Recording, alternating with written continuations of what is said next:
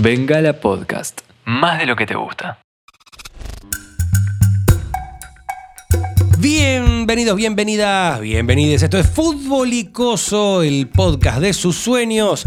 Hoy nos convoca un tema que le veníamos debiendo a la comunidad cosera cosística y se trata de la Copa Sudamericana. Compañeros, ¿cómo están? Bienvenidos. La Sudamericana para mí es una gran competición. Desandaremos a lo largo del episodio. Sí. La Sudamericana es la competición de los clubes que no pueden aspirar a mucho y sin embargo quieren otra estrella internacional. Sudaca para Mauro, ya sabíamos. Por supuesto. No hacía falta ni su declaración. Sudaca Cup. La Sudamericana es un torneo internacional, difícil de disputar como todos los torneos internacionales, donde si un equipo entra lo tímido y dormido que entramos nosotros recién, recibe un gol tempranero que puede lamentar en una serie, ¿no? Partidos de ida y vuelta. ¿Cuál es el recuerdo, el primer recuerdo, el más antiguo que tienen de una Copa Sudamericana? La de Boca campeón contra Bolívar. Bien. O, eh, un, Esa fue la del 4. 2004. Carlos Tevez aún jugando en Boca. Sí, Sí. crack. eh, un 8 a 1 global River contra Independiente. A favor de River, claramente, como todos los Ah, partidos. o sea, usted tiene pesadilla con eso. Sí, 4 a 1 de- en la doble visera, 4 a 0 en el Monumental. 8 a 1 global, afuera. Tranqui. Gol de taco de Cabenagui, un Islas ya casi retirado. Un Islas de los mejores arqueros de la historia Sí. del fútbol argentino. Y, y las quemadas, digamos, incineradas. Sí, sí, ¿eh? sí, sí, sí. Como todos los humedales. prendía fuego Ujú. eh, con unos buzos excelentes que él usaba, pero pasaba todas, era un goleador. Bien. Yo de Copa Sudamericana, el primer recuerdo, y creo que es el pirulazo el primer recuerdo. El pirulazo. Así fuerte. Lo vi en vivo. Ah, no, claro. Qué mal quedé con eso. Claro, usted, usted quedó como un bostero. Digamos, capaz que ¿Qué, ¿En qué año fue el pirulazo? en 2005. Ajá. 29 Bueno, usted, Ah, no, quedé bien. Usted quedó bien porque era Quedé más bien. bien. Eran como que capaz los el partido de Sudamericana que he visto antes no sabía bien si era Sudamericana, Libertadores, Mm. Sí, como sí, que sí, no era, lo tenía era- tan era joven, sí, era muy chica. claro, Mm. tan presente. Bueno, yo el primer, el primer recuerdo que tengo de festejar un título en la calle, de salir a la calle a festejar un título, es justamente en esa sudamericana, el 2004. Y la del 2005 también me la acuerdo porque atajó penales a Bondancieri y yo lo, lo- adoraba mucho a Bondancieri, qué sé yo. Tengo el Ese recuerdo de que él definió contra Pumas. Claro, correcto. Sí. Al ángulo y va a festejarlo a la platea que es al padre. Con el padre. Si no me falla la memoria, cada vez parezco más, en cualquier momento me van a acusar de ser. Diceo es el barra de Boca. Sí, sí, sí. Eh, se lo saca a Ibarra, ese penal. Mira, pero deciden ahí en casi. Sí, sí, sí, no, él, él, él decide, es correcto lo que dice Juan y se lo saca de barra, él decide, pateo yo, listo, pateo yo, chao. Mirá, mirá, y el padre que había sufrido casi un infarto hace poquito, entonces Mm. no quería que lo patee justamente el hijo, el hijo va, lo patea, lo festeja con él. Y el padre muere de un infarto. Exactamente, en plena platea preferencial. Claro, y después salió un intruso, todo. Entre paréntesis, qué flashero cuando jugaban equipos mexicanos en la ¿Viste? Sudamericana, pues no están en Sudamérica. Sí, sí, sí. Es como. Y aparte, primero que parece que hubiese sido hace un siglo. Sí. Parece que fue hace un montón. Y después había, claro, toda una discusión. Porque de última, la Libertadores de América era más entendible porque que haya un mexicano. sí. Porque es América. Ahora, la Sudamericana, Mm. cuyo nombre ya te dice que es de Sudamérica. Por primera vez luego del paro indeterminado de sus guionistas, vuelve el glosario de términos futboleros. Hoy, Sudaca. Sudaca. Término despectivo para referirse a las personas provenientes de Sudamérica, a sus acciones y a su cultura, caracterizándolas como desprolijas, brutas, pobres o bizarras. Este término brilla en oposición a culturas más desarrolladas como la yankee o la europea, donde todo siempre está bien organizado, no se cobran impuestos y tienen altísimas tasas de tiroteos y suicidios. ¿Y qué mierda tiene esto que ver con el fútbol? Bueno, muchas cosas. No por volver a arrancar el famoso debate de si Mbappé podría o no hacerle goles a Aldo Civi, pero muchas veces nos encontramos en el mundo con ideas como... Pasa que, o sea, la Champions League es un torneo mucho mejor, man, ¿entendés? No como nosotros que somos sudacas, man. Vos ves la sudamericana y los jugadores son un desastre. Si vos también tenés un amigo así, pregúntale, por favor, cuándo fue la última vez que puso un partido de la Conference League a la una del mediodía para ver el tremendo espectáculo deportivo que brindaron el Slovan Bratislava de Eslovaquia y el Gil Vicente de Portugal. Más que defendernos en oposición a la cultura primermundista, lo fundamental aquí es valorar lo que proviene de nuestro continente en su singularidad. En ningún otro lugar del mundo vas a ver hinchas sentados en butacas dudosísimas, prendiendo bengalas y cantando, gambetas totalmente fuera de contexto en mitad de cancha e increíbles sandungas cuando un equipo brasilero pierde sobre la hora.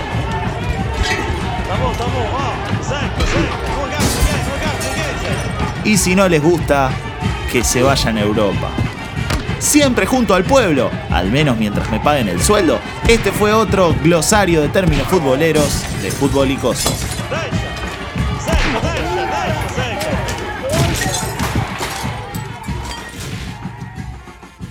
Con 19 goles, Hernán Barcos es el máximo goleador de la historia de la Copa Sudamericana. ¿Era un torneo mucho más importante, más prestigioso, de más alto nivel o alto vuelo de la Sudamericana antes que ahora? Para mí al contrario, porque ahora se modificó la forma de competencia y se incluyó eh, fase de grupos. Antes vos eliminabas, era como el mismo formato que podemos decir una, Sí. una Copa Nacional, Arrancaba en 32 avos, ponele, y. eliminación directa. Desde el año 2020. 19. 19. No, no, en 2021 arranca la fase de grupo. En 2021 empieza a jugarse con fase de grupo. Claro, el, el 20 no se En el sorprendió. 20 se Eh, claro. decidió y en el 2021 Claro, perdón, 2019 empezó la final única. la Por final eso. a partido único. Partido único, entonces ahora no solamente tenés que pasar tu fase de grupos, sino que es la única fase de grupos que se me viene rápido a la cabeza que de 4 pasa a 1. Es insólito eso también. Ah, es durísimo. La verdad, es insólito. Es duro. Es insólito. Sí, ah, claro, pasa uno porque el tercero de los grupos de Libertadores va a jugar a la Sudamericana, i- imitando Champions. De todos modos, si bien es competitivo que pase uno solo, la fase de grupo siempre te da posibilidad de recuperarte. Bien. Yo no sé qué es mejor o peor. A mí me parece que algo que es eliminación directa, todos los tiros, te condena mucho el error, digamos. eh. Tuviste una o dos malas noches y ya te quedaste afuera. No, pero en la fase de grupo de 4 clasifica uno, perdiste un partido y te puedes quedar afuera. Los- uno solo. Sí, Sí. pero no necesariamente. No, tenés que tener una recuperación muy fuerte. El tema es que no es que terminás la fase de grupos y pasás a semifinal. Pasás a octavos, tenés cuatro fases de eliminación.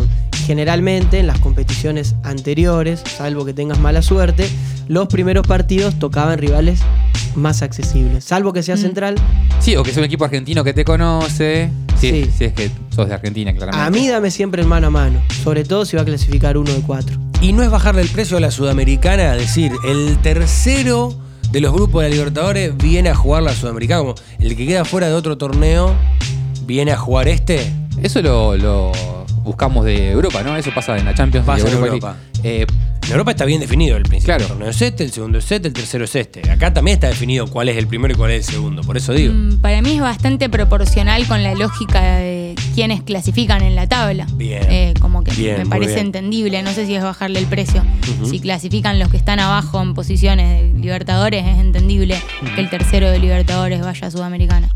Yo tengo una dualidad, porque a mí me, gustaba el formato de eliminación directa, como dale sangre, sangre, bife, bife, dale, dale, así, ¿viste? Con- ahora está la fase de grupo, es distinto, pero sí me gusta mucho el hecho de que el equipo que juega mm, Libertadores no juega Sudamericana. En, en la época en la que Boca ganaba las Copas Sudamericanas, se jugaba la, Boca jugaba por el primer semestre de la Copa Libertadores y el segundo semestre de la Copa Sudamericana. Entonces había los mismos equipos, jugaban los dos torneos. Entonces era como que medio, bueno, qué sé yo, no sé si, ¿para qué hace dos copas? no, y, y en su momento Boca y River clasificaban porque estaban invitados a las copas. claro, las invitados, invitados. Minuto de. Minuto de. Naohiro Takahara nació en Japón el 4 de junio de 1978 en la ciudad de Mishima, ubicada al este de la prefectura de Shizuoka. A los 19 años debutó en primera en el Júbilo Iwata, donde convirtió 32 goles en 78 partidos. Números correctos para un delantero, pero quizás demasiado para que un club americano se fije en él. En el año 2003, Boca jugó la Copa Intercontinental en Japón ante Milan y Mauricio Macri, entonces presidente del club, pensó que traer un delantero japonés funcionaría como empujón marketinero en Asia. Claro que la aventura de Takahara por nuestra tierra duró menos que una rosterillada Siete partidos y un solo tanto en la goleada 6 a 1 sobre Banfield. En orden de importancia, el japonés eligió el lugar más intrascendente y anotó el sexto gol ese día. Así todo, se dio el gusto de jugar el Mundial 2006 disputado en Alemania, donde Japón quedó afuera en fase de grupos. Hoy tiene 43 años y es presidente y jugador de un equipo que fundó él, Okinawa, club que disputa la Liga Regional de Kyushu, en la que se encuentra primero con 16 partidos jugados y 16 partidos ganados. Igualmente lo que dice Juani de que eh, es más competitivo en la fase de grupos porque clasifica uno de cuatro, también eso hace que entren más equipos a la Sudamericana y eso hace que el nivel también baje. Porque si vos ya agarrás del, no sé, sexto al noveno, al décimo, al décimo primero, al décimo segundo de cada, Claro. de cada país, lo meten a la Sudamericana Sí, y el nivel va a ser un poco flojo. Vos decís que termina jugando Deportivo Armenio. Termina jugando Deportivo Armenio, eh. General Caballero, que no por desmerecer a General Caballero, que es un equipo que lleva mucho y que lo queremos un montón, pero es de un nivel bajísimo. Se lo dije por mí y se lo repito. Sí. General Caballero está jugando la Copa Libertadores. Oh, este uy, así que busque otro vos. ejemplo. Pero hace dos años, también juega Libertadores. hace un año o, o dos, jugó la Sudamericana y un pobrísimo Independiente le hizo cinco goles en dos partidos. Sí. Entonces ta- tampoco. Esta vez le tocó con Palmeiras en Libertadores. Imagínese cómo le fue en esa fase de grupo a. General Caballero. Usted, usted que Independiente le ganó en la final de una Sudamericana a un equipo que descendió, un equipo de la B. Que en ese momento, ese torneo había descendido. Sí, ese mismo año ah, estaba jugando la final y dos meses antes descendió. Ujú. Tenía un nuevo buenísimo, el resto del equipo era un poco flojo. Eh, pero también agarró en el 2017 el que fue expulsado de la Libertadores, Flamengo, que se había preparado para ganar la Libertadores, quedó fuera y llegó a la final de la Sudamericana. Y ahí, como un poco más. Pero sí, recién en semifinales encontrás un equipo, como le gusta decir a los periodistas deportivos, de fuste. Bueno, voy a seguir rebatiendo porque en esta semifinal de Copa Sudamericana, uno de los equipos es Melgar de Perú, que eliminó a Racing Sí, es el, nada más. el planeta de Alf, ¿no?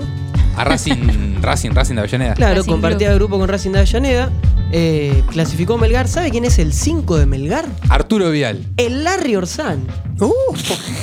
El ex, el ex. Eh, pongo hace de muy pie. poco tiempo jugaba en Boca Unidos de Corriente. Perdón, me voy, me voy. Yo creo, a diferencia de lo que piensa Mauro, que es tal la vidriera para esos equipos que capaz no han jugado Bien. mucho en el plano internacional, que dejan todo. Y capaz son planteles modestos, pero de repente se encuentran teniendo que jugar, en este caso, seis partidos, por lo menos, en el plano internacional.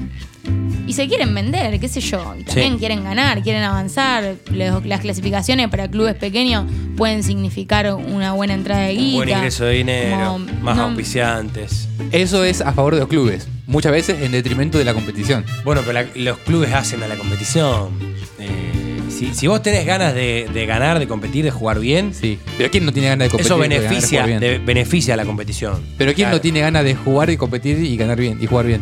Todos. Jugar bien, no todos, pero sí muchos tienen ganas de ganar. Lo que yo te digo es que el hecho de, de- de- de que haya ambición por pelear ese título jerarquiza la, la competencia. Y No, además no coincido. Exige, o sea, una liga un poco más modesta como la venezolana, por ejemplo. Por ejemplo. De repente juega con un argentino y un brasilero y le exige, o sea, capaz el arquero tiene que atajar más pelota, los centrales tienen que marcar más aguerrido, como te aumenta la competitividad, o sea, Te- influye en el roce equipo. te mejora, digamos. Claro. claro. Claro, el roce mejora, al- en ese caso, a los jugadores de ese equipo. No sé si mejora la competición per se. Quería decir se nada más.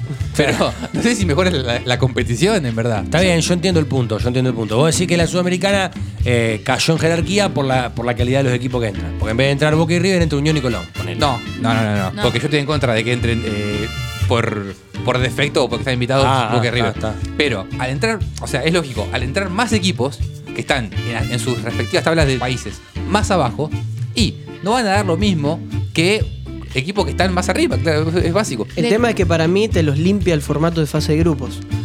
Porque, Ahí sí. porque pasa uno. Coquimbo, un equipo chileno medio pelo para abajo, juega la semifinal de la Copa Sudamericana con el formato anterior de eliminación directa contra Defensa y Justicia en la última Copa Sudamericana que tiene este formato en el que de eliminación directa en el que Defensa le gana a Lanús. Eh, Sudamericana que yo no creo que Coquimbo hoy te pueda ganar una fase de grupos. Colo McAllister es el ex jugador con más hijos jugando en primera en la historia del fútbol argentino. Alexis, Kevin y Francis. Otra cosa que tiene que ver con la Sudamericana, pero no tanto, es que nos pueden seguir en las redes sociales, que estas son todas arroba futbolicoso, en Instagram, en Facebook y en Twitter. Y además de cualquier parte de Sudamérica también nos pueden escuchar o no. Nos pueden escuchar y a propósito suscribirse a nuestro canal de YouTube y seguirnos en Spotify. ¿Y cómo hacen? Entrás a la aplicación Spotify, Sí, buscas fútbol y coso, sí. ponés seguir y Sí. ya nos sumás una No- barbaridad de cosas. No Facilísimo. quiero sobreestimar a la audiencia, pero creo que son personas alfabetizadas digitalmente y no necesitan que le contemos cómo se hace. Hablen por ustedes, yo capaz que necesito que me cuenten. En YouTube, muy parecido, ¿no? Sí. youtube.com, Sí, fútbol hay un cosito rojo, botoncito rojo que dice suscribirse. Le das ahí. sí, sí. Y nos haces muy felices. ¿Y todo esto cuánto, cuánto me cuesta? 5 segundos aprox. Ah, Y cero pesos. claro, no, no cuesta nada. Por Qué- ahora. Qué, lindo, qué, qué bueno, qué, qué, qué no- qué fruta noble futbolicoso, ¿eh? Arroba futbolicoso en todas las redes sociales. 3 a 0 en la altura de Quito contra un equipo de Bausa. Es imposible levantar este muerto si encima mirás tu 11 y tenés que nombrar a jugadores como Nico Cabrera, Roberto Batión y Fredes. Pero en dos fugaces ataques metimos un 3 a 1 en offside y un 3 a 2 al ángulo para cerrar un resultadazo que nos dejaba en la final si solo le ganábamos 2 a 1 en el Libertadores de América. Llegó el día de la vuelta y religiosamente lo mirábamos con mi papá porque el fútbol es uno de los pocos bastiones que tiene un padre separado para seguir entablando relación con su hijo. El partido fue un jueves de noviembre del 2010. Fuimos a la casa de su amigo Eduardo, futbolero como ninguno, y a minutos de empezar el partido me dijo, si gana Independiente, vas a la final. No sé qué contacto en el club tenía, supongo que ninguno, y al día de hoy no sé por qué se la jugó con semejante promesa. Hernán Fredes y Galeano, los héroes de esa noche, nos dieron el pase a la final y ahí comenzó el operativo Goiás. 2 a 0 en la ida contra un insólito Goiás que encima acababa de descender a la Liga B de Brasileirado. Perdiendo 2 a 0, el turco Mohamed, quien cuando llegó dijo hay que ganar la Copa y el Clásico, decide sacar un delantero y poner un defensor mientras el Cookie Silvera se hacía echar. ¿Qué te pasa, turco? Esto es independiente. Volvemos de Brasil con un 2 a 0. Yo incendiado. Encima que no tengo las entradas, estamos perdiendo contra un brasilero todo descendido. Mohamed sabía que en nuestra casa levantar un 2 a 0 era muy posible. Por eso eligió cuidarse. Lo sé, es ilegal, avala un sistema corrupto y le da de comer a las barras. Pero lo logramos. No sé cómo, pero conseguimos las entradas mediante reventa para la platea norte alta a un precio que prefiero no saber. Y allá fuimos, con un conocido de un conocido que también iba. Viaje relámpago y en una hora 40 estábamos sentados en la platea. El partido se desarrolla con tres goles de recontra ojete por parte de Independiente. Uno de rebote, otro de rebote y el tercero desde el piso. Al entretiempo con un 3 a 1 que nos dejaba a un gol de la gloria. El segundo tiempo. Y todo el tiempo extra casi que estuvo de más. El cagazo a perder una pelota crucial, a perder lo ya construido, hicieron que nadie se saque ventajas. El turco ve venir los penales y saca de la galera a un Tanito Gracián con problemas constantes de autoestima y a un Maxi Velázquez con su pegada como especialidad. Mateu, Velázquez, Parra, Gracián, todos cumplieron con su responsabilidad. Pero faltaba el tipo de la redención, el que se había ido por la puerta de atrás en River, el que llegó Independiente mirado de reojo por su pasado en otros clubes grandes, pero que en esa sudamericana fue una copia fiel de Beckenbauer. El símbolo de esa copa, aunque Mateu haya jugado un solo partido y haya tenido la poca decencia de agarrar la cinta de capitán en el último. Todo el estadio paralizado haciendo fuerzas para que Eduardo se adelante, abra al pie derecho y la clava al ángulo. Independiente llega a las 16 copas internacionales y este joven de apenas 15 años recién cumplidos era testigo privilegiado de la mano de su viejo y gracias a una carísima reventa de otra noche de copa y otra hazaña. Bueno, ya que estamos hablando de los campeones de la Sudamericana y demás, hay un, hay un lugar donde se mide el campeón de la Sudamericana con el campeón de Libertadores, es la Recopa Sudamericana. ¿Sí? Es esa unión de los torneos del Mercosur. Muchas veces la gana el campeón de la Sudamericana. Hermosa copa. Hermoso. Bueno, pa- pa- a mí me encanta, porque tipo a muerte, así, dos partidos. Muchas veces la gana el campeón de la Sudamericana. Para mí hay ciertas competencias que te igualan. Por eso digo, obviamente hay diferencia de plantel, qué sé yo, pero un equipo en una semifinal de una Sudamericana, para mí le puede hacer partido y hasta ganarle a un equipo que esté en una semifinal de Libertadores. A eso voy yo. ¿no? Eh, sí, lo va a molestar, lo va a molestar mucho.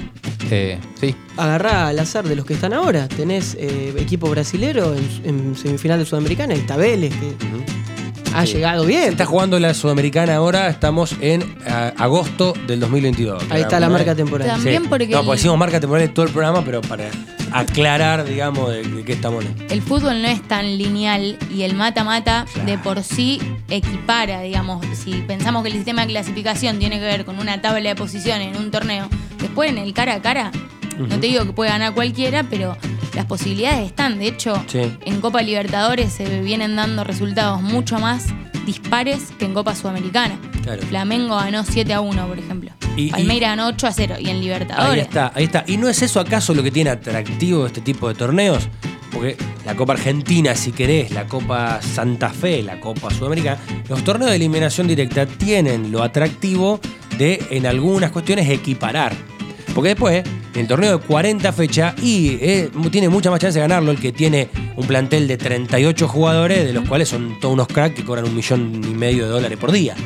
Entonces, está bueno el formato porque te equipara en un punto. Mm, Digo Sí. yo, no sé. Sí, sí, aparte hay clubes que hasta, hasta hace dos meses, eh, en junio, no, hasta hace poquito, eh, estaban con problemas que puteaban a los jugadores, a los dirigentes, al técnico. Viene un técnico, agarra mejor un poco y están eh, peleando a una copa. Eso eh, pasa. ¿Por qué? Porque lo que decís vos, juega contra un equipo, tiene un buen día, una buena noche, el otro tiene una mala noche y llega a cuarto semi de una copa. Sí, sí. Claro. Y los jugadores tienen un trampolín de venta también. Sí. Haces un par de partidos buenos en la Copa y pasás a una Tal liga cual. mejorcita. Tal cual. Eh, eh, hay hay mucha, mucho que ver en eso que decías de la, de la vidriera. Te tocó en el sorteo con Seara. Menos mal no juego con un brasilero. Pero Seara es de Brasil, no seas boludo. Si Brazuca como no salió campeón. La, La sudamericana.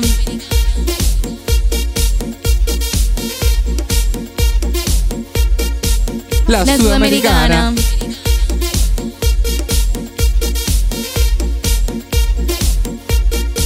La, La sudamericana. Sudamericana. La sudamericana, vamos a, a hablar un poquito de historia. ¿Les parece que nos metamos Dale. un poquito en la, en la historia? Porque es, me parece que es medio contemporáneo, ¿no? Lo de la sudamericana. Eh, antes tuvo otros nombres y otra jerarquía y otras participaciones, digamos. Fue primero en 1992, hace 30 años, la Conmebol. En 1998 pasó a llamarse Mercosur y en 2002 recién empieza a ser Ah, Copa mira. Sudamericana Mira. propiamente dicha. Claro. O sea, Rosario Central ganó la Mercosur. No, la no, Conmebol. la Conmebol. La Al Conmebol. igual que Talleres de Córdoba. Claro. Lanús. Lanús, Lanús, y Lanús. San Pablo, Claro. un par de brasileros. Creo que San Lorenzo ganó la Mercosur. Sí. Sí, San Lorenzo ganó la claro. Mercosur. San- El 96. 2001. No, no, 2001 creo que. Ah, San Lorenzo gana 2001-2002. O sea, la, la última Mercosur y la primera Sudamericana sería. Claro. Claro. De llamarse Conmebol a Mercosur a Sudamericana, ¿cambió en algo? ¿Solo le cambió el nombre? El tiempo de juego Claro. fue cambiando. O sea, la disposición en el calendario. Y la importancia que le dio la Conmebol al torneo, digamos. No sé, o sea, hoy con Mebol, la Mercosur, la Conmebol, la Sudamericana, les pone el mismo peso. En cuanto a. Que el título. segundo. en cuanto claro. a ranking. Claro, en cuanto a Hoy ranking. en, en- en día es el mismo peso, más allá si tuvo fase de grupo, final única. Bien. Pero yo creo que lo que tiene más es algo simbólico de cuando una competencia se instaura, ya empieza en el imaginario a tener otro peso, como la Libertadores en el 60 capaz un equipo la ganaba y no tenía el mismo peso que en los 90. Bien. ahí Creo que está, va más por ahí, que por el hecho de, de la jerarquía o confederación. Pasa que también eh, la Sudamericana hoy en día te lleva a jugar la próxima Libertadores, la Recopa, te eh, la Suruga Bank Sí. y eh, otro torneo que no me acuerdo cuál era. Pero te- Ah, ¿Otro más hay? Está. Ah, porque ahora quieren hacer un mundial de clubes con más clubes. Claro. El Sí, campeón de la Sudamericana exactamente. iría a jugar ese mundial de clubes. Exactamente. Claro. Pero ya, jugar la Suruga Bank, que te lleva a jugar con un equipo ignoto de Asia, Sí, pero un bueno. montón de dinero. pero es un montón de guita y algunos clubes, ya si los clubes grandes copan, eh, cuentan la Copa Leos, ¿por qué Defensa y Justicia no va a contar la Suruga Bank? Sí, digamos? sí, totalmente. Eh, bueno, qué currito ahí, ¿eh? El primero que la jugó fue el Arsenal de Lechuga Alfaro 2007. Exacto. Ganó que- la Sudamericana 2007 y la jugó en 2008. Sí. Se inventó para eso. No, obvio, obvio, es un currito, es un currito. Pero es un Sí. título oficial, reconocido por la FIFA. Exactamente, en la, en la tribuna de Arsenal dice Copa Sudamericana 2007, Suruga Bank 2008. Claro, mirá vos, loco. O sea, eh, ya directamente el nombre de la copa es el auspicio. Sí, ya habían pintado eso en Arsenal antes de que la jugaran. Sarandí ya estaba sí, pintado. sí, ya, ya. es Suruga Igual Bank. Arsenal le ganó un- al América de México, ¿oh? ningún... Ah, ningún nene de pecho. el- la Sudamericana, claramente, no, no- Sí, no sí, la sí, Suruga sí. Bank. Y la cancha de Racing llena por hinchas de Arsenal, de Racing y de Independiente. Ese Claro. es el mito que, bueno, casi llenaron un cilindro a Avellaneda. Explícame cómo Arsenal, si no es acompañado por los hinchas de Indep- de Independiente Central, de Independiente y Racing, Tremendo. que se coparon con, Eh. con la gestión. Al final la solución de todo nuestro problema era Arsenal, ¿eh? el equipo que te cierra la grieta. Exactamente. Grondona, me parece. Que era- Todo- Grondona, todos quieren contigo. Grondona el presidente.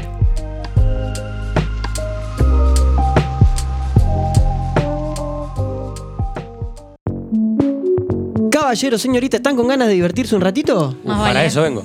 Perfecto, tenemos tres preguntitas así sobre historia de Sudamericana, eh, con cuatro opciones cada una. Pueden elegir la que les guste. La dos. Pueden repetir. Acá La no hay caja, la problema. caja. Ahí está. No es- esto es inclusivo y si le erran todos nos reiremos de sus desgracias que también eh, la pasaremos bien de esa manera. Primera pregunta, ¿cuántos clubes disputan cada edición de la Sudamericana? Opción A, Mm. 56. Opción B, 57. Opción C, 58. Opción D, 59. Ah, se mató con las opciones. Opción A.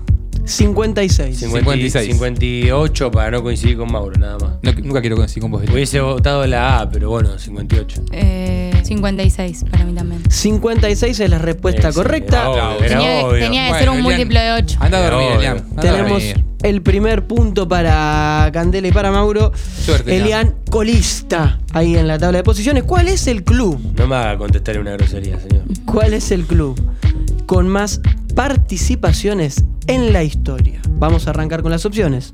Opción A, The Strongest de Bolivia. Opción B, San Pablo de Brasil. Opción C, Libertad de Paraguay. Opción D, Independiente de Avellaneda y de Argentina. The Strongest. Libertad. The Strongest. Eh, ¿Me lees de nuevo las Ya te opciones? escuchamos. Ah, perdón, pensé que estaba apagado. The Strongest, San Pablo, Libertad o Independiente. de Sudamericana, ¿no? De contando Mercosur y Conmebol. Sudamericana, señorita. Eh, ah, está difícil esa. ¿ah? Dale, San Pablo. el podcast. San Pablo dice Candela, la opción correcta es Libertad de Ah. Paraguay. Por lo tanto, tenemos tres participantes con un punto, 14 Escuchá, veces yo la tengo, jugó yo tengo punto doble porque acerté y ellos dos no. No. ¿Ellos tienen medio punto porque acertaron juntos? No, no, es Cero. tutti frutti. Cero. Un punto para cada uno. Continuamos la última. ¿Cuál es el. Y siete nada más. Está vago el tipo. Está bien. Pasa que. mm, no tenía muchas ganas. Bueno, Está bien. No, Sincero. tres personas. No, no, porque después tenemos otro juego y qué sé yo. ¿Cuál es el jugador argentino, caballeros y señorita, que más partidos disputó en la historia de la Copa Sudamericana? Opción. tengo uno que creo que puede ser. Didier Ah. Drogba. Ah, no. No, ese, es- ese es marfileño. Ah, está bien, perdón. perdón. Opción A. Cállese, no sea ansioso. Basta. A ver, no, que no a te ver. soplen. Opción A. No, yo le dije a él. ¿Qué? José San. Sí. Opción B. Bruno Marioni. Uy, Opción jugador. C. Rodrigo Braña. Opción D. Lautaro Acosta. Bruno Marioni. El único nueve zurdo que es conocido en mi vida. Lautaro Ah, Acosta. Palermo no lo conociste. No. Bruno Marioni tenemos para Mauro, Lautaro Acosta tenemos para Candela y el señor Me dijiste Sand, Marioni, Acosta, y el Chapo Uraña. Braña, porque también habrá jugado con Quilmes. Esto ha sido un empate triple porque el Pepe Sand con Mirá vos. 43 participaciones es el argentino que más veces ha jugado un partido por Copa Sudamericana. Muchas gracias por estar, nos vemos la próxima, los quiero mucho. Chau, chau, chau. Era trillado decir Qué- el Pepe qué San. mal. Dua Lipa tiene 84.700.000 seguidores, más que el Cuti Romero en Instagram. Gente, ¿tiene los pasaportes al día? Eh, alegro porque se viene la columna de guía turística de Mauro Weiss con motivo de los equipos que van a Qatar 2022. Mauro, todo tuyo. Bueno, muchas gracias. Sí. Uruguay es el país al que nosotros le tenemos mucho cariño. Sí, Pero vos. como no es recíproco, yo no siento que Uruguay nos quiera al mismo nivel que- al que nosotros los queremos. Nos aman. No, no, no. Nos ganaron. Fíjese, la venganza será terrible. Agotó todas las entradas en Mirá un cómo montón de metió shows en a Uruguay. Dolina. De pie, de pie, Dolina. Eh, Uruguay no quiere a los porteños. Exacto. No es con Argentina el problema, Exacto. es con pero Cava. ¿por qué nos festejó en la cara la Copa América 2011 y nos, nos, nos sigue recordando que nos ganó la Copa América 2011 en nuestra casa? Porque son porque magnitudes similares. Hasta hace poco tenían más Copa América que Argentina y es como, y te, tenés pica, boludo. Yo creo que si nosotros, nos cruzamos un uruguayo y le decimos Uruguay nomás, ellos como que, ajá. Ajá. Voy a levantar levemente la voz, Mauro, para coincidir con usted. Yo creo que el cariño que le tenemos a los uruguayos de ninguna manera es recíproco. No, de hecho Cavani se pelea todos los partidos con Messi. Mirá. Hasta un amistoso de mierda va Cavani a romperle huevos a Messi. Pero bueno, quería arrancar. por todo esto que está diciendo, me imagino que hoy la guía turística es sobre Uruguay. Exactamente. Bien. Uruguay, nuestro querido amigo, nuestro vecino, tiene muchas cosas para hacer, muchas cosas para recorrer, muchas cosas para, para comentar. Por eso mismo lo, lo he elegido. Y vamos a arrancar por la Rambla de Montevideo. Ah. Que está del otro lado del Río de la Plata, claramente, Sí, ¿no? claro, claro. Está esa mezcla de ambiente relajado y movido, Sí. porque hay un movimiento constante de gente uruguaya, claramente, y, y gente Y capaz que alguno no uruguayo eh, también. Claro, y, y turistas que pasean por el paseo marítimo, que es eh, más de 10.000 metros de paseo. Ah. 10.000 metros de. ¿Cuántas veces dije paseo? Cuatro contando la última. Que tiene la ciudad. ¿Y qué vas a encontrar acá? En este paseo. Bueno, Un paseo. paseadores, Sí, claro. patinadores, gente andando en skate, en rollers, gente viendo qué comprar en los lugares de- donde hay artesanía. Alguno paseando el perro. Puede ser para desenchufar, digamos. Usted se quiere relajar y va ahí, camina, el ruido del mar, las olas, el viento. Sucundum, sucundum. Yo lo, lo que les recomiendo es la playa Positos. Ahí. Ajá. El agua de la playa Positos, ¿cómo es? Muy salada, más marrón que en otras áreas. Ah, que un tipazo para recomendar usted. Pero sin embargo, está muy limpia y los lugareños nadan todo el tiempo allí. Es bastante parecida a, a la que se puede ver en Mar del Plata, ¿no? ¿Y por qué la recomienda? Porque por su ambiente, por Ah. su ambiente. Es como, siempre generás como una especie de cercanía, sentís como que siempre sos un poco local ahí. Claro, Gente linda. Es ideal para personas que se levantan temprano a correr. Ah. ¿Viste? Ese- Nadie de esta mesa. No. O sea, claro, no es para No, nunca, no, nunca algo que. Ya va a llegar. Igual es el primer país que conozco de los que están en la guía turística. Muy bien. Sí, sí, sí. Igual, ¿cuánto dijo que tiene la Rambla? Más de 10.000 pasos. Ah, la mierda. Pará, pará, pará. Antes dijo 10.000 metros, ahora dice 10.000 pasos. Bueno, porque casi. ah, porque Pasos de en mi gigante. cuerpo, un, un paso es un metro, cl- claramente. Más largo que Lo dudo, pero bueno. Es más largo que escribir en un papel o torrino-laringología. Sí, más o menos, más o menos. Única palabra con 10 sílabas que yo conozco. Ajá. Ustedes dirán, bueno, eh, Uruguay marihuana libre, ¿no? La nueva Ámsterdam. No, no, señores. Si estás preguntando dónde puedo comprar, que es muy común en mucha gente de, de- de fútbol y coso, Sí. eh, no es tan fácil. Porque las leyes uruguayas respecto a este, este consumo de marihuana dice que en lugares públicos está aceptado, pero Sí. tenés que ser residente Ajá. uruguayo. Ah, Sí, cantar está en calle está 13. perfecto. Y hay que comprar en farmacias, tenés que estar anotado en una base Sí. de datos. No es, no es tan fácil. No es tan Registrado, O fácil. sea, te hinchan los huevos. Sí, sí, sí, sí, sí. Bueno. Tenés que ser eh, uruguayo, residente permanente, así que se, se te va a complicar un poco. ¿Cuánto, por ejemplo? ¿Cuán- ¿Cuánto pueden consumir los uruguayos? ¿Cuánto pueden comprar? Consumir lo que quieran, pero comprar cuánto. Dos gramos por día. Cuatro gramos y medio A por ver, mes. Juani, ¿cuántos por mes? Por mes. Ah, por mes. Sí.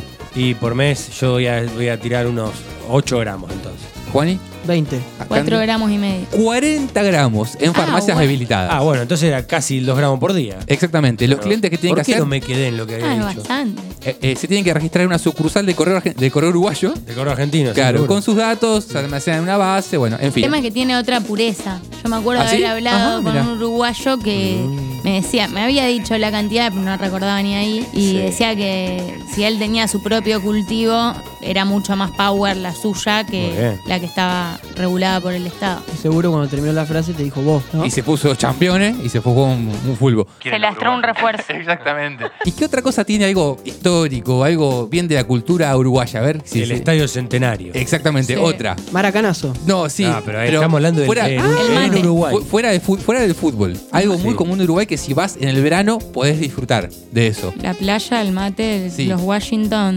Los tabaré y Sí. las murgas. La murga. Ah, la murga, Exactamente. claro, eh, por eso El ahí carnaval, que tiene un sistema muy parecido al del mercado de pase de fútbol acá. Es un renegocio las murgas, tienen dueño. Ah, mirá, mirá. No es un, digamos, no es O una sea, cosa vos- yo quiero, quiero tu redoblantero, tu redoblantista. Sí, bueno, te vendo el pase de mi redoblante. Y también dura 14 fechas, por ejemplo, el mercado de pases de, de- de la murga. Está bien. Bueno, Préstamo con opción de compra, esas cosas. todo, Todo. todo. con débito, crédito, lo que vos quieras. Claro. Todos los años, Bien. entre fines de febrero y comienzos de marzo arranca y hace un recorrido por todo Uruguay. Ah, mira qué bueno. Sí, el- lo más conocido, la, la- la más popular, la, la- la más eh, reconocida, son las exhibiciones en el Teatro de Verano, que es un espacio de en Montevideo, una especie de centro cultural totalmente enorme, donde se, se hace un, despliegue de, de murgas en esos días. un galpón. Claro, un galpón. Eh, tenés artistas, obras de teatro, murgas, cuplés, de todo. La más famosa, la que más reconocimiento tiene, es Agarrate Catalina, Sí.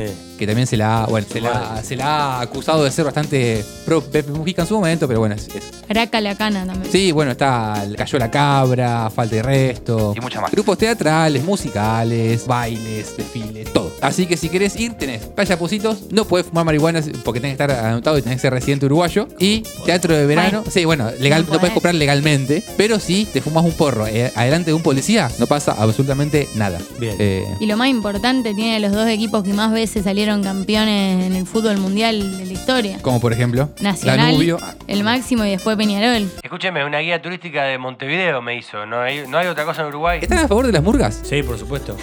Porque hay, tiene mucho hate la murga. Es como me rompen ¿serio? los huevos acá en la calle, pleno verano. Nah. Están acá gritando. Ay, es alegre. Yo, yo estoy recontra a favor, porque aparte de la bajada de línea que tienen, tipo la- las letras, la- todo, todo lo que tiene Muy que ver populares, sí. Y además el público es parte del carnaval, del Claro. festejo. Yo estaría en contra de una murga si tocan a las 2 de la mañana al lado de mi casa. Ahí creo que con. cualquier Bueno, pero, pero el, no, la. Ray Laray, que tiene la Buenísimo. murga. La, la- Es, sí, es- sí. es espectacular. Yo no. Claro. Nadie puede negarse a escuchar eso, ni siquiera una madrugada. Eh, aparte Bueno. es veranito, cervecita, una murga. ¿Qué más puedes, puedes esperar? Sí. Ir a Cabo Polonio. sí. Y, la, y, y las playas, bueno, claramente. En eso para mí se centra la, la columna de, del día de hoy. Sí, será un poco especie de Montevideo céntrica, tal vez. Cada, cada día más ladri esta columna Una- un- sí, turística. Un amigo fue hace poco y, Sí. y- ¿A dónde? A Uruguay, claro. Laila Ray, Eh, le digo, ¿qué, qué comiste? Se compró campeones. Uruguay, Uruguay. Qué difícil llegar a hacer el chiste. ¿eh? Le rompan todo. Qué Vamos, difícil. Dale, dale. Y le digo, ¿qué comiste? Mucha pasta, pero ¿qué comiste? Un monte de fideo, me dijo. ¿Cómo? Monte de fideo. Lo malo que Es más, pensé que era una comida que se llamaba el monte de fideo, que era como una especie de muchos fideos mezclados. No, no, era el chiste. Monte fideo. Aprovechamos para decirle a la audiencia que linkea nuestro episodio de Uruguay nomás, que tenemos un capítulo entero Sí, en el que hablamos de Uruguay, bastante lindo, de mis preferidos. Qué lindos que somos, ¿eh?